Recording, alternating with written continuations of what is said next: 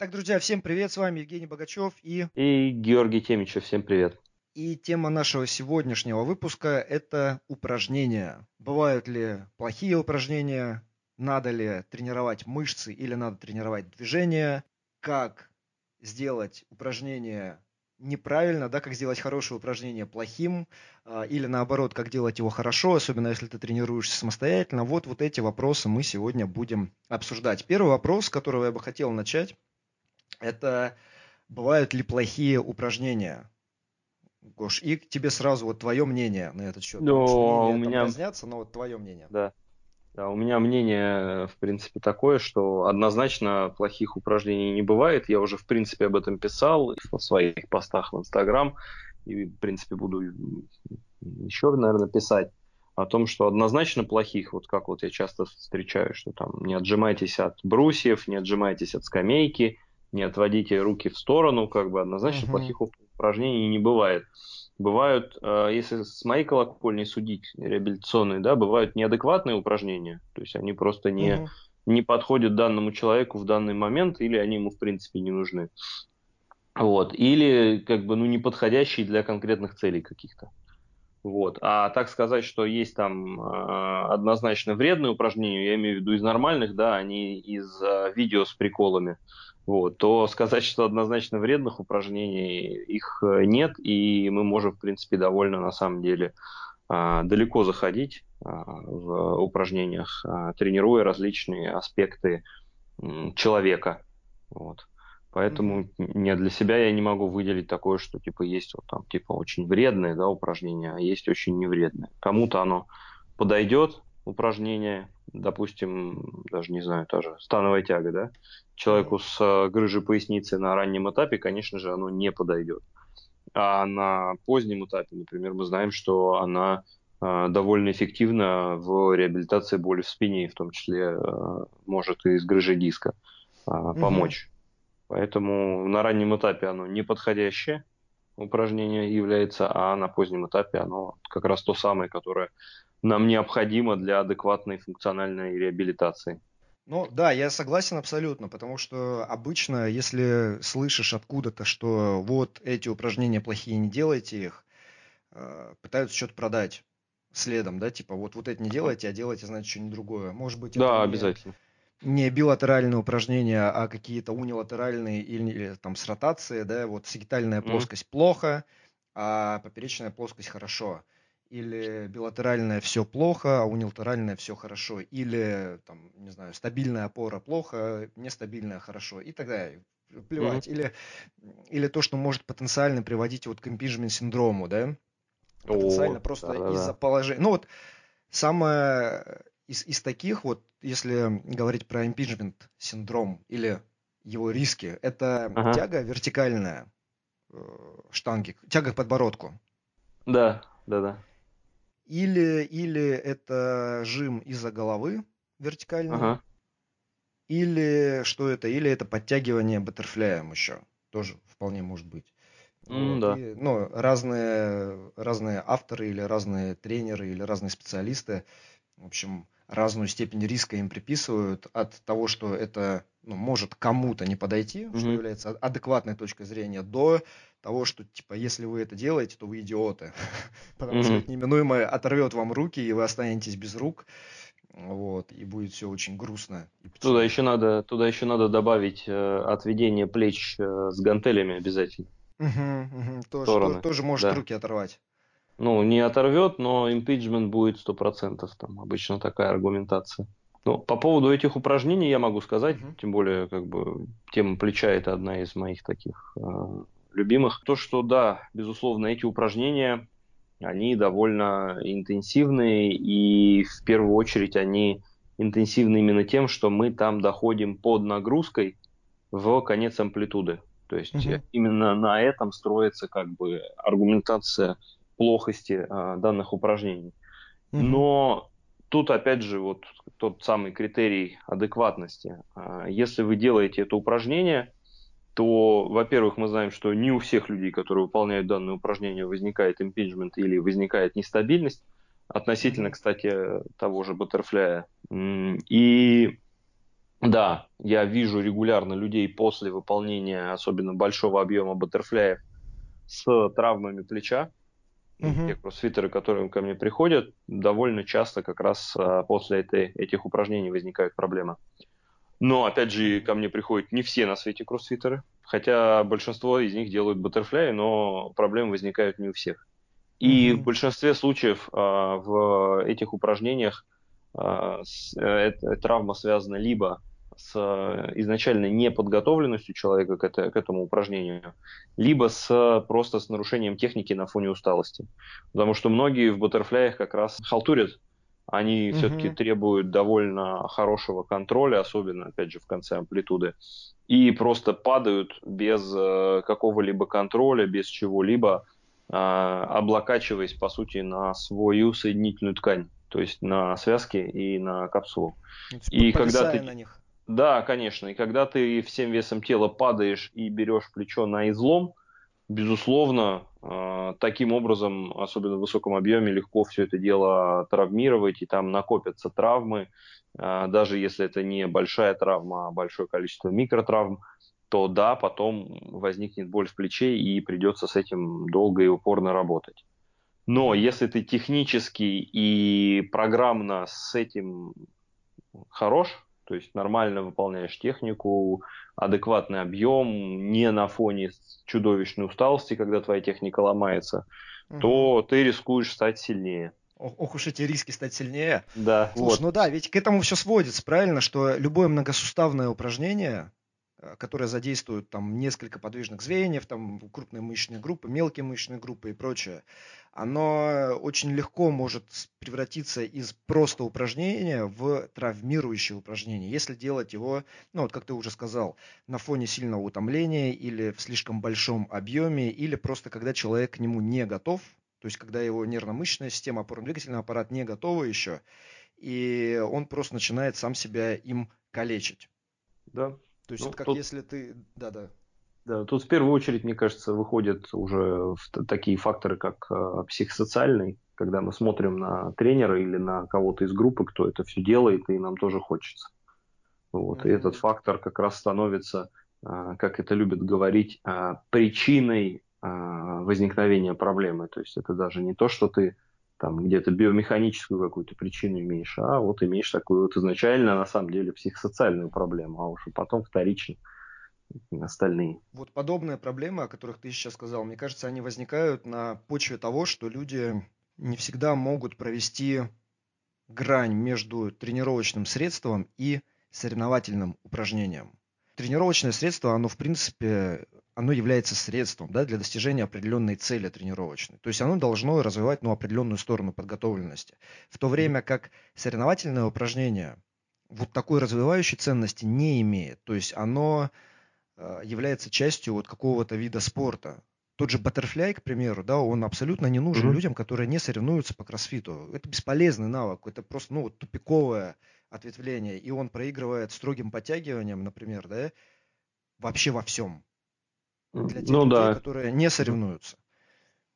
Вот. И это же касается, ну, скажем, не обязательно там кроссфит брать, это касается, когда люди хотят сесть в шпагат почему-то.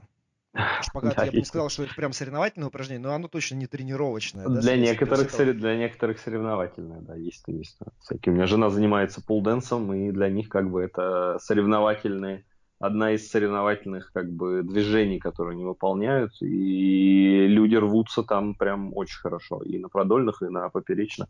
Идея в том, что если у тебя есть необходимость в освоении соревновательного элемента, то это становится некой целью, да, то есть моя цель освоить соревновательный элемент, например, шпагат.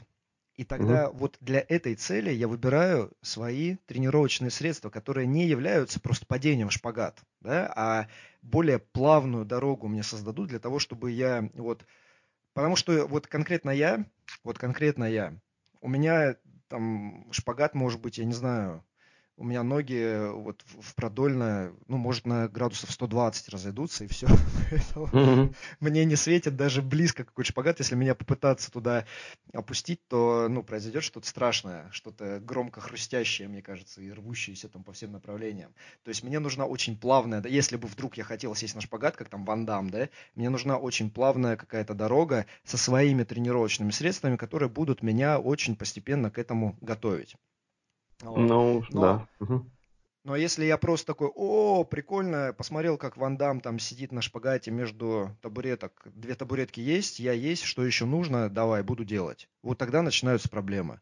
И точно так же начинаются проблемы, когда человек видит, вот, я хочу, или просто говорит, я хочу ходить на руках, или я хочу стоять на руках, или я хочу делать рывок тяжелоатлетический, или что угодно еще вообще. Вот он хочет делать, потому что ему хочется, ему нравится, он где-то это увидел, ему нравится, как это выглядит, выглядит легко, виртуозно, и он будет это делать, но не понимая, что это уже, по сути, не упражнение, да, которое тебя там упражняет в чем-то, а это именно соревновательный элемент, который является конечной точкой, вот так, и ни в коем случае не средством.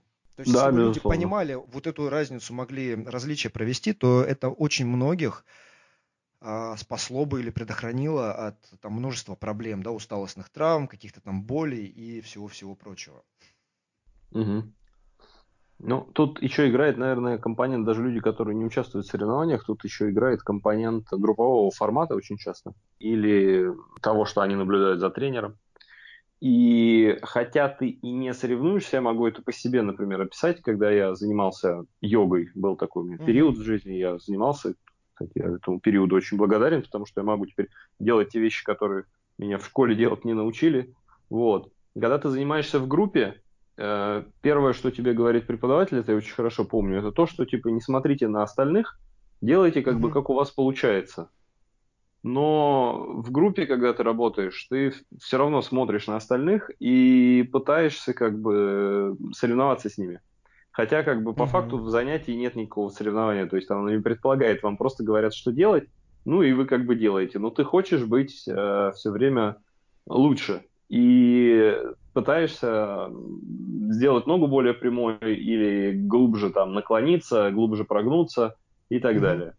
И это заставляет тебя работать интенсивнее, что может потенциально, в принципе, приводить а, к нагрузке некоторые на ткани, которая, ну, может быть, не за один раз, хотя за один раз тоже бывает, но там за какое-то время может привести к тому, что у тебя заболит там та или иная часть тела. То есть он в любом случае будет. Его может единственное, наверное, не быть, когда ты тренируешься в абсолютном а, таком ауте самостоятельно, без людей вокруг. Вот mm-hmm. в, в такой вот изоляции, наверное, возможен компонент именно чистой в чистом виде тренировочный, а не соревновательный, потому что в формате группы у вас всегда будет конкуренция. И даже, даже, даже это как психологический феномен описано внутри семьи. То есть, когда есть несколько детей, то дети, они с друг с другом все время соревнуются и конкурируют. И среди братьев и сестер, я имею в виду. И в групп, группах людей это будет проявлено вот всегда-всегда. Единственный вариант это человека изолировать и давать ему просто какие-то конкретные цели. Ну, тогда он будет понимать, что да, окей, у меня вот есть цель, есть средства, и я вот к этой цели иду. Вот то, о чем ты говоришь, групповой формат. Собственно, кроссфит ведь на этом построен, да? И там часто проблемы как раз возникают, вот как раз, то есть групповой формат, он хорош тем, что находясь в группе, ты мотивируешься вот результатами других людей в том числе, да? Вот, но как ты правильно сказал, ты можешь излишне мотивироваться, и вот это чувство соперничества, оно может тебя как раз уводить вот куда-то туда, за грань уже хорошей адаптации, туда, где начинаются проблемы. Вот, но что конкретно в кроссфите, допустим, раньше было, сейчас очень сильно это поменялось, и сейчас гораздо больше персонализации, индивидуализации и так далее. Но а, раньше как раз это был групповой формат, и дальше это были какие-нибудь, ну, допустим, вертикальный жим, там, жим штанги стоя угу. в тренировке. И ведь, как говорилось, там, жим, он ну, функционален, да, подъем рук над головой функционален. Соответственно, вы все это можете делать, соответственно, делайте. Просто у кого-то будет больше вес, у кого-то меньше вес. Но в итоге ведь куча людей делала это с прогибом поясницы, угу. с какой-то нагрузкой на лучезапястные суставы из-за того, что приходилось переразгибать, там, чтобы хоть как-то штангу во фронтальной плоскости, да, где-то сохранять. Вот, то есть как раз когда идет это даже не обязательно, как бы кроссфит, это может быть любая, любая тренировочная программа. Сейчас куча франшиз всяких, типа F45. В России не очень популярно, а вот ну, за рубежом их много. Всяких F45, а, еще там какие-то, не помню. Функциональный бодибилдинг? Не-не-не, там, там нормально, там персонализация. Нет? А, окей. Там, там гораздо больше.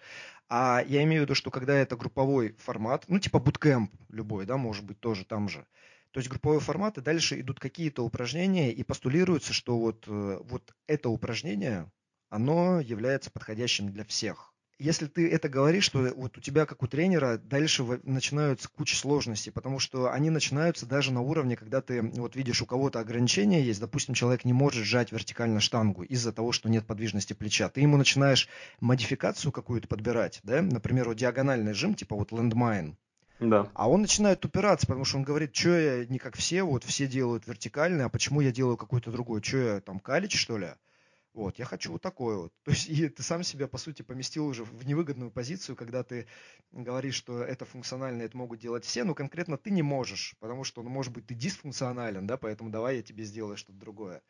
И я просто к чему это? Эта проблема совершенно полностью может быть Э, убрана или обойдена, если концентрироваться не на конкретном тренировочном средстве, а на, скажем, семействе этих средств. То есть, например, вертикальные жимы или угу. условно вертикальные жимы, да, которые включают э, ну, контролируемую амплитуду. То есть у тебя, допустим, там 160 градусов, да, вот сгибание плеча максимально, ты делаешь landmine жим. У тебя там полное сгибание, ты делаешь а, жим стоя. У тебя болит плечо, когда ты руку над головой поднимаешь, ты вообще делаешь, значит, не вертикальный жим, а я тебе там другим жимом модифицирую.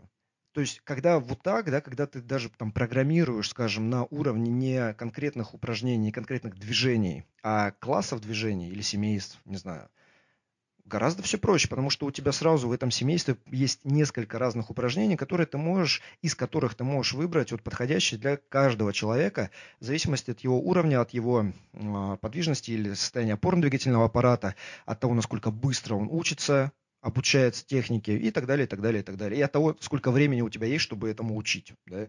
Ну, вот, да. Это, это, это тренерам на заметку, потому что от тренеров много проблем всегда исходит. Когда в кроссфите те еще, кто считают, что э, все движения многосуставные, если оно многосуставное, оно функциональное. Нет, это неправда.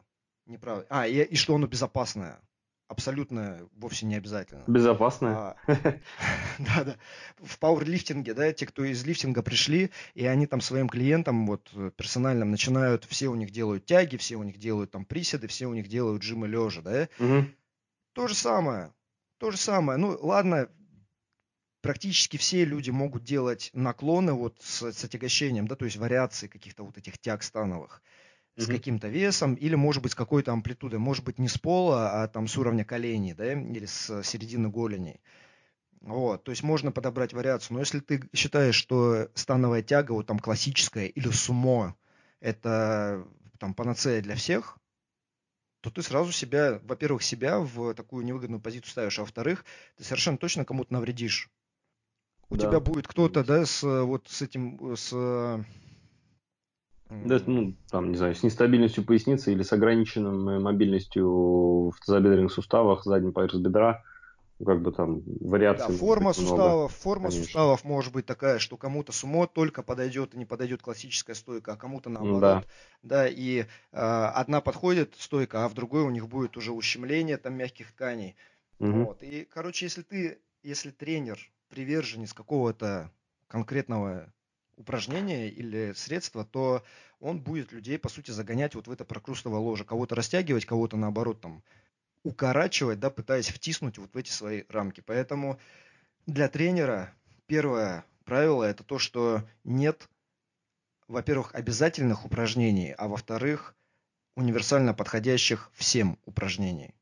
Наша задача как тренеров, да, это расширять максимально свой арсенал – вот, чтобы у нас ну, вот этот инструментарий был как можно более широк, чтобы человек к нам приходил, и мы не человека втихи, впихивали, да, вот в этот, в свое представление, а подбирали просто под его состояние конкретные упражнения, которые ему подходят и позволяют его цели достигнуть, и нормально их решали. Да, у нас то же самое есть. потому что, опять же, есть открыть замечательный Инстаграм, там есть, например, посты, упражнения при боли, в, не знаю, где угодно. Создается у человека такая тема, что и у специалистов в том числе, что э, вот это какое-то там универсальное лекарство при боли в конкретном месте. Но угу. те, кто занимается этим, профессионалы я имею в виду, они понимают, конечно, что это не так. И что боль бывает разная, и средства, соответственно, лечения, средства терапии тоже будут отличаться. И то, что если там болит колено, надо там делать, не знаю, да, даже мое любимое упражнение экстензия в тренажере сидя, uh-huh. которое я рекомендую периодически пациентам, но оно тоже же подходит не всем и не всегда.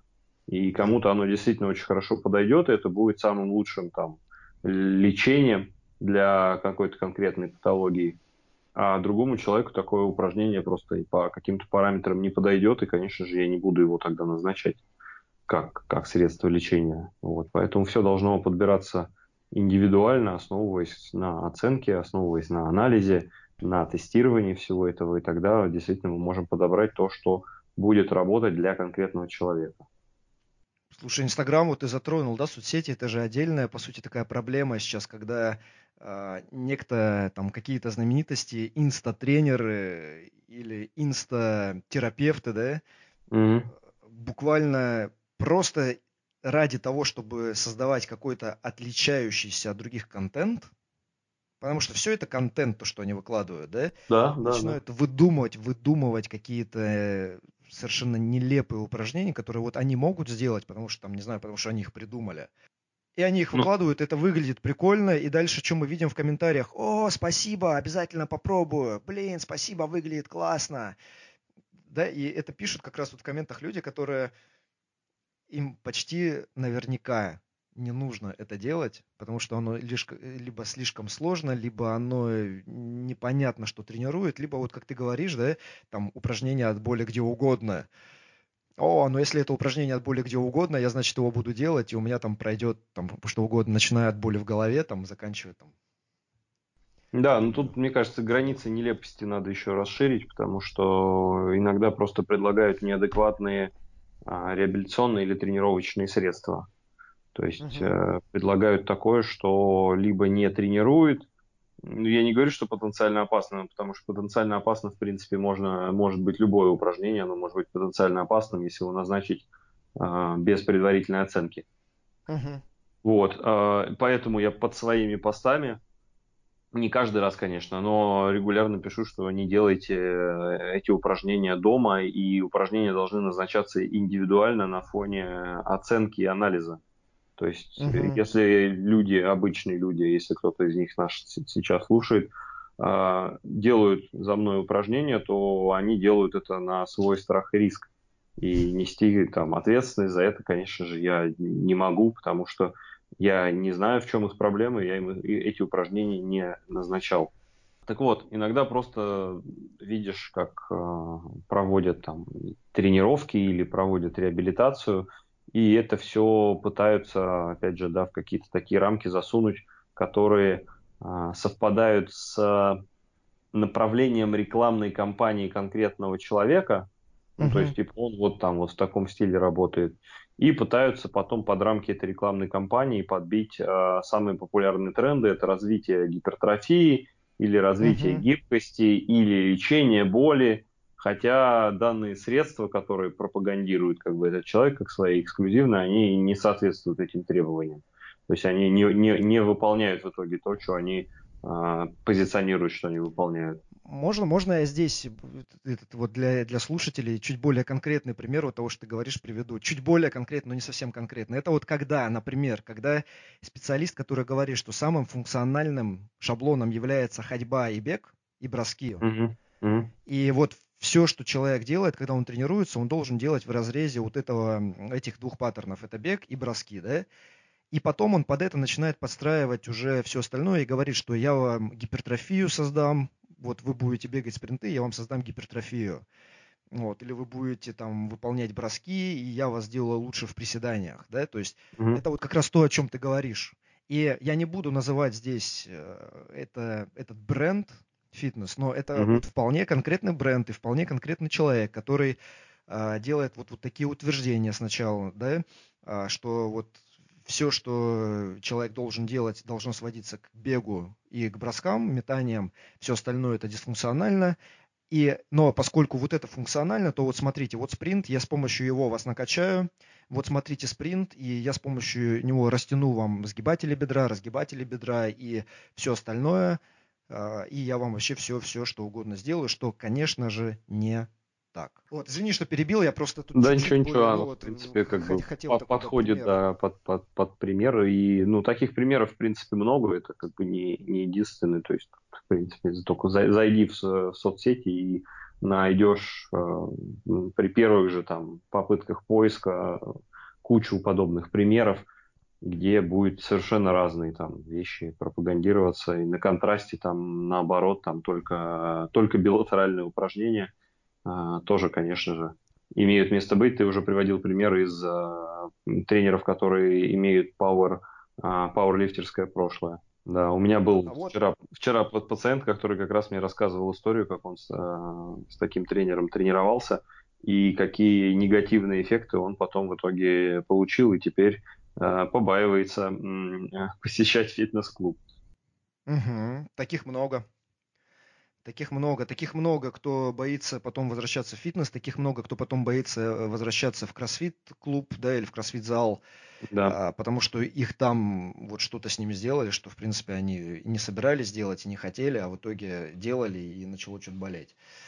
Вот, такого полно. А в, в Инстаграме, я не знаю, может быть, мы к этому придем, да, что те, кто публикуют вот эту всякую дичь, будут просто писать сразу там какой-то дисклеймер, что это развлекательный контент, который э, для лайков и привлечения подписчиков делается, да, а вовсе не для того, чтобы кто-то это повторял. Но пока, к сожалению, Пока хорошее правило вот э, для, для тех, кто смотрит какие-то видосы в соцсетях, это если под видео не написано в каких условиях и ну не написаны показания, скажем, да, вот для выполнения упражнений, то есть их цель. И кому подходит, кому не подходит, вот если вот этих нет, этой информации, то лучше просто вообще не обращать внимания на это упражнение, просто двигаться куда-то дальше и все. Ну, показания там, на самом деле, в Инстаграме действительно я тоже, опять же, вернемся ко мне, потому что сто пудов после этого а, нашего подкаста возникнут вопросы, в том числе ко мне, поскольку я публикую упражнения регулярно. Угу. А, я не пишу полных показаний и полного описания, потому что это невозможно. Просто под каждым, ну, понятно, под каждым да, упражнением да. написать вообще все подробности для всех возможных вариантов клинического применения данного конкретного упражнения. И да, они публикуются мной с э, ознакомительной целью, то есть не стоит их воспринимать как, как э, инструкцию к действию. Если вы профессионал и меня смотрите, то, безусловно, вы сможете подчеркнуть какие-то идеи, какую-то ценную информацию на основе этих упражнений. То есть они все-таки несут ценность, но они в первую очередь несут ценность именно для профессионалов. И всех нюансов, безусловно, невозможно описать в упражнениях, потому что каждый раз оно подбирается индивидуально, да, будет группа людей, которые данное упражнение подходит в стандартном виде, у кого-то оно должно быть модифицировано в одну сторону, у кого-то оно должно быть модифицировано в другую сторону. И тут вот вари... вариаций, вариабельностей режимов выполнения и остальных нюансов может быть масса, и mm-hmm. эти нюансы, они уже на основе только личного общения и тестирования а, проблемы и тестирования упражнения подбираются. Mm-hmm. Ну вот, да, ты, ты это сказал, я сейчас просто хотел бы еще еще раз подчеркнуть, да, что материалы, которые вот в соцсетях, допустим, люди смотрят, лучше воспринимать как э, источник для идей новых, а не как инструкцию для стопроцентного повторения. Да. Вот так. То есть всегда через сито критического мышления пропускать, через э, контекст собственной практики там, и прочее, прочее, прочее. Так, хорошо, Гош, тренировать надо мышцы или тренировать все-таки движение? Потому что сначала был бодибилдинг, да, где было там по несколько десятков упражнений на каждую мышцу. А потом сказали, что все это чушь и ерунда, изоляция не работает, и нужно тренировать движения многосуставные, те, которые повторяют либо а, соревновательные какие-то шаблоны, uh-huh. шаблоны соревновательных да, движений, либо uh-huh. а, шаблоны повседневных движений, то есть вот функциональные так называемые там какие-то паттерны. Твой взгляд? Слушай, Да, мой взгляд очень простой. Это и то, и, и то, и то, и то э, является своего рода спекуляцией. Ну, даже не своего рода, а прям, прям спекуляцией. Просто по, по той причине, что да, у нас есть э, движения, и эти движения выполняются с помощью мышц. Безусловно, в нашем организме а, мышцы не функционируют изолированно, ну, за исключением, там, наверное, можно еще тоже такую небольшую, небольшую спекуляцию себе могу себе позволить, сказав, что квадрицепс и трицепс это вот там две мышцы, которые там потенциально могут и функционировать изолированно. Так можно, например, там подумать, да. Но mm-hmm. все равно мы, когда функционируем, мы функционируем а, синергиями. То есть мышцы работают в, в, в координации. То есть сразу много мышц активируется. И да, это приведет к формированию движения. Угу. Сказать, что мы тренируем движение, ну, мы не можем, потому что любое движение формируется мышцами. У нас нет а, других органических структур, которые создают движение, кроме мышц. Да. И когда я тренирую движение, я тренирую мышцы. Просто вопрос только, опять же, я тренирую эти мышцы э, изолированно или э, более сложными многосуставными движениями. Но и так, и так я тренирую мышцы. И цель может быть, на самом деле, просто здесь цель будет отличаться. Цель может быть разная. Если, например, э, цель у человека накачать мышцы, то есть гипертрофия, то угу. мы знаем, что, например, односуставные упражнения довольно хорошо стимулируют гипертрофию. Есть же, есть же такое, что, например, Но... если я хочу накачать они... квадрицепсы, то в тренажере я, в принципе, качая квадрицепс, довольно быстро результатов достигну. Да, но вроде как не быстрее, чем если будешь приседать. Вот. Но если я буду приседать, у меня будут тренироваться еще и другие группы мышц, безусловно. Да, да. Да. Вот. А, соответственно, мне кажется, не стоит это разделять, потому что, например, приседая, приседая, да, я буду тренировать другие группы мышц и угу. я буду быстрее а, стимулировать развитие центральной усталости. И угу. количество а, эффективных повторений в приседании у меня может быть, в принципе, потенциально меньше просто за счет того, что объем мышечной массы у меня будет работать больше, и моя центральная нервная система будет уставать быстрее. Занимаясь в тренажере, ну так, да, чисто теоретически, занимаясь в тренажере, я буду активировать только одну мышечную группу, соответственно, количество центральной усталости у меня по факту будет меньше, и количество эффективных повторений а, потенциально может быть больше. Вот так в теории можно немножко это привязать. Но это все, на мой взгляд, а, средства, то есть зависит от а, твоей конкретной цели. Если твоя цель стать сильнее в каком-то конкретном движении, то у тебя на основной компонент, наверное, будет выставлено это движение, и на подсобный можно выставить а, отдельные компоненты этого движения, которые ты потом еще и интегрируешь. Есть твоя цель, например, а, проработать какую-то конкретную мышечную группу для того, чтобы, например, она стала больше, как, например, а, работают люди с ягодицами, то mm ты будешь выбирать те движения и те упражнения, которые приводят к наибольшей активации и к наибольшей нагрузке именно на эти а, мышечные группы. И тогда ты быстрее добьешься своей цели. Вот, то есть, мне кажется, разумно разделять это именно таким образом. А, и мы говорим, в принципе, о концепциях мышления, да, и о тех концепциях, которые делают нас наиболее эффективными, а не на то, что типа одно лучше или второе лучше. Вот. И то, и то являются средствами достижения целей. Да, в зависимости от цели, в зависимости от контекста. Да. Тут еще я от себя хочу добавить, что, ну вот, например, если человек просто тренируется для себя, для того, чтобы хорошо себя чувствовать, выглядеть хорошо, там и так далее, то есть обычные фитнес-цели, да, mm-hmm. такие распространенные, то выбор, скажем, многосуставных движений э, предпочтительно перед изоляцией, он может быть обусловлен просто экономией времени, потому что э, для того, чтобы сделать изолированные упражнения, ну вот там на большинство мышечных групп тренировки mm-hmm. хватит, либо она будет слишком долгая, да? Да. То, то есть, допустим, если вот ты делаешь присед, у тебя работают э, квадрицепсы, работают приводящие, большая приводящая, в частности, работают разгибатели, э, типа большая ягодичная, там, э, и, и, и так далее, мышцы спины, там, кор, mm-hmm. да, вот это все. Если ты отдельно это будешь прорабатывать, то оно потребует больше времени. Да, в разы. Но, но, а, при всем при том, для тех людей, которые атлетические цели преследуют, да, атлетические, то есть это может быть там пауэрлифтинг, легкая атлетика, тяжелая атлетика, кроссфит, неважно. Там они тоже преимущественно тренируются вот этими многосуставными движениями, но там возникает другая проблема, и ты это затронул частично, это то, что большой объем мышечной массы задействованный, он приводит, во-первых, к более раннему утомлению нервной системы, а во-вторых, к тому, что а, если какие-то мышцы, там, какие-нибудь стабилизаторы, например, утомились раньше основных там агонистов, да, угу. то начинаются компенсаторные механизмы, то есть начинаются компенсации движения всяческие, которых много, и их тем больше, чем больше подвижных звеньев задействовано в движении. Да.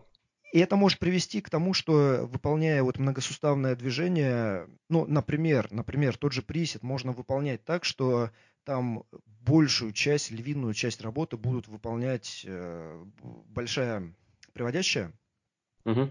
И это ощущается просто, просто потому, что после приседа утомлена или болит только вот, вот эта мышца, да, то есть я просто про свой пример говорю, вот я когда приседаю, у меня, чтобы квадрицепсы, чтобы я даже почувствовал какую-то усталость в квадрах, это мне нужно вот конкретная, специальная, конкретную вариацию приседа выполнять. Угу. Это должен быть вот там с поднятыми пятками, с э, вниманием на то, чтобы напрягать квадры, там, ну и так далее, и так далее, и так далее. Если это классический присед со штангой на спине или даже фронтальный присед, у меня единственное, что вот устает, да, или работает больше всего, не знаю, это большая приводящая. Mm-hmm. И если я буду пытаться накачать, вот у меня по каким-то причинам есть цель накачать квадры, и я такой, ну, я многосуставными тренируюсь, и значит, я буду приседать. Если я только вот таким образом мыс- мыслю, то у меня будет оставаться пробел вот, ну, в конкретном определенном месте, потому что это движение, оно реализуется другой стратегией, да, или посредством другой uh-huh. стратегии. Uh-huh. И точно так же, если люди тренируют движение, потому что оно является соревновательным, то есть у кого-то присед является соревновательным движением, да, у кроссфитеров, у тяжелоатлетов, ну, у тяжелоатлетов нет, оно там составной частью у, у лифтеров. Вот, если его так тренировать, то там тоже какие-то вот эти слабые звенья движения, они могут оставаться слабыми сколь угодно долго, если не подключить изоляцию на вот на конкретные э, мышцы. Это могут быть э, глубокие ротаторы бедра, а, это могут быть разгибатели бедра, это может быть там мышцы кора, да, если они лимитируют способность передавать усилия вот от ног к снаряду. Угу. То есть они не обязательно будут тренироваться, человек просто встанет, выйдет на какое-то плато и будет на нем там барахтаться. Поэтому, ну ты правильно сказал, да, и то, и то используются с равной, может быть, эффективностью ну, Конечно, в соответствующих целью. контекстах, да. да. А, и нужно просто как раз через, через вот эту какую-то последовательность мышления все прогонять. Да? Чего я хочу достигнуть, что я тренирую, я качаюсь или я преследую какие-то фитнес-цели, или я развиваю какие-то соревновательные упражнения, или готовлюсь к каким-то соревновательным упражнениям, или то, или то, или то. И дальше начинается выбор необходимых тренировочных средств. Вот эти экономят мне время и задействуют сразу несколько мышечных групп. Вот эти позволяют работать над определенными слабыми местами. Вот эти позволяют улучшить определенный компонент движения, ну и так далее, и так далее, и так далее. И вот из этого уже потом складывается сама программа тренировочная. Какие мы можем дать советы для тех людей, которые тренируются самостоятельно, без тренера и хотят все-таки, чтобы те упражнения, которые они делают, которые они увидели в соцсетях, или которые им подсказали, или которые они просто знают, чтобы эти упражнения выполнялись безопасно, в первую очередь, ну и во вторую, там, эффективно. Безопасно эффективно, ну, во-первых, э, разумно оценить известен свой э, тренировочный уровень. По-хорошему, на начальном этапе я, по крайней мере, людям, которые не, тренирую, не тренировались никогда в зале и не знают там техники выполнения упражнений, рекомендую как минимум какое-то время провести с тренером, чтобы им поставили технику выполнения упражнений. Mm-hmm. Вот, это важный момент, потому что количество тренера, которое нужно на начальном этапе, э, ну, должно быть, на мой взгляд, довольно большим, чтобы это mm-hmm. было адекватно. Потом можно, конечно, уже, когда человек полностью все освоил, э, заниматься самостоятельно, если хочется заниматься без тренера. Используйте, если вы занимаетесь до трех раз в неделю, используйте тренировки всего тела, используйте микс из э, многосуставных и изолированных упражнений.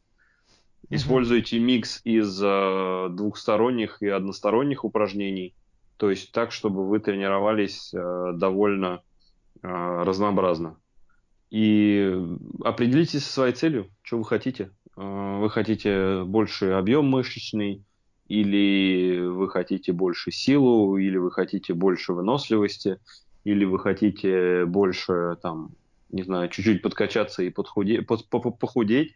То есть в зависимости от целей э, могут еще и меняться, соответственно, средства и то, как вы тренируетесь, сколько вы тренируетесь и что еще вам нужно помимо тренировок. То есть здесь э, такого какого-то конкретного совета типа вот так и никак я дать не могу. По поводу опасных упражнений, ну, могу сказать, что если это упражнения с высокой скоростью и высокой нагрузкой, которые доходят до конца амплитуды движения, то опять же вы должны понимать, а, что вы делаете данное упражнение технически адекватно, и по программе, по объему интенсивности оно также адекватно. Только в этом случае вы можете позволить себе выполнять такие упражнения. А в остальных риск того, что вы травмируетесь, будет выше. Да, я бы еще от себя хотел добавить, что вот ко всему, что ты сказал, Угу. А, еще, что при выборе тренировочных средств, вот если можно выбрать что-то более простое, следует выбирать более простое. Например, если вы хотите скоростно-силовые способности ног развивать по каким-то причинам, да, угу. то прыжок, он гораздо легче технически, прыжок вертикальный или там в длину, неважно, там разные контексты, он гораздо легче технически, чем тяжелоатлетический рывок. Угу. Да? Вот мах гирей гораздо легче технически, чем тяжелоатлетический рывок. Рывковая тяга с виса до груди гораздо легче технически, чем тяжелоатлетический рывок. И я, когда вижу, например, ребята, которые вот данкеры, да, которые в баскетболе, ну, это отдельная, uh-huh. не знаю, специализация, которые по-разному учатся красиво закладывать мяч сверху в кольцо. Да, да, да. Когда да. они в тренировках делают вот эти самые сложные вариации тяжелой атлетики, Потому что, да, это скоростно-силовое упражнение, но то, как они это делают, не всегда хорошо выглядит. И главное, что в этом нет никакой необходимости, потому что э, есть плеометрика, и там довольно широкий арсенал. Хорошо исчерпали ее возможности. Есть работа с отягощениями, которые гораздо проще технически прыжковые приседания со штангой, э, прыжковые приседания с трэп-грифом, всякие толчковые рывковые тяги, махи гири, там, ну и, и так далее, да, то, что реально просто. И так всегда лучше мыслить. Вот есть что-то более простое, чем вот это упражнение. Если оно есть, делайте это. Тем более, если у вас небольшой тренировочный опыт, если вы не очень хорошо чувствуете свое тело, выбирайте то, что попроще. Это первое. Второе, или может быть э, в общем, без приоритетов. Это ты, ты вот тоже сказал, да, цели, с которых все начинается, mm-hmm. в принципе. Четко понимаете свои цели, и когда вы выполняете или выбираете тренировочные средства, то есть упражнение – это тренировочное средство, и людям стоит почаще это повторять, да, что это именно средство для достижения цели. Вы должны очень точно давать или знать ответ на вопрос – вот это средство тренировочное, оно поможет мне достигнуть цели или нет? Если поможет, то как? То есть что конкретно оно улучшит? Если вы не знаете, то узнаете, потому что вполне возможно, что оно никак вам не поможет. Дальше, если вы знаете, как оно вам поможет, да, то дальше вы уже э, приближаетесь, там, скажем, к пониманию двигательного состава движения. То есть тот же присед, неважно, со штангой на груди, на спине и прочее, это упражнение для ног в первую очередь. Угу. Естественно, там все тело задействовано, бла-бла-бла. Но так или иначе, если у вас после выполнения упражнений единственное, что вот там устало и побаливает, это не ноги даже, а поясница, вы сто процентов делаете его не так. Сто процентов, потому что вы компенсируете поясницу, она у вас гнется, она берет на себя кучу там эксцентрической нагрузки, которой там вообще не должно быть. Это не то. То же самое, если вы делаете становые тяги, и становые тяги тренируют разгибатели бедра, да, то есть это задняя поверхность бедра и ягодичная мышца. Если после становых тяг единственное, что болит, это поясница, опять же, это не то, это не то, что должно быть. То есть человеку, когда он выбирает тренировочное средство, он должен знать, ну, как минимум, на какие мышечные группы это будет нацелено, чтобы при выполнении концентрироваться на ощущениях в мышцах, да, вот эта связь пресловутая – мозга с, с мышцами, которая позволяет лучше контролировать. Да. Это во-первых. И во-вторых, после выполнения адекватно оценивать а, эффективность и безопасность, да, вот должно болеть, может быть, может побаливать легонько здесь, но ни в коем случае не должно вот здесь болеть. То есть может быть квадро, но нет ни спина, может быть, э, не знаю, задняя поверхность, но нет ни коленя, да, тем более там это не суставы никогда, ни плечевые, ни какие-то еще. В общем в целом, естественно, если можно найти тренера, то лучше найти тренера, специалиста, который сможет научить. Это не всегда приемлемо, не всегда у, у людей есть возможность, подходящий специалист или там средства, или э, возможности, что угодно, да. Но так или иначе, если у вас нет этого специалиста под рукой, то вы должны стать тренером для себя. Это значит думать, научиться думать, осознанно выбирать эти упражнения, а не просто посмотреть в соцсетях, написать в комменте класс, спасибо, сегодня повторю, и идти в зал повторять. Угу. Вот. Это то, что я хотел от себя сказать. Класс. Я, в принципе, согласен. Тогда я думаю, что мы на этом закончим, да? Да, я думаю, что мы уже достаточно эту тему на самом деле сказали. Друзья, тренируйтесь осознанно, выбирайте тренировочные средства в соответствии с вашими целями, не подстраивайте свою жизнь под упражнения, не пытайтесь себя втиснуть в необходимость выполнения каких-то упражнений. Тренируйтесь еще раз осознанно и удачи! Всем пока. Всем пока.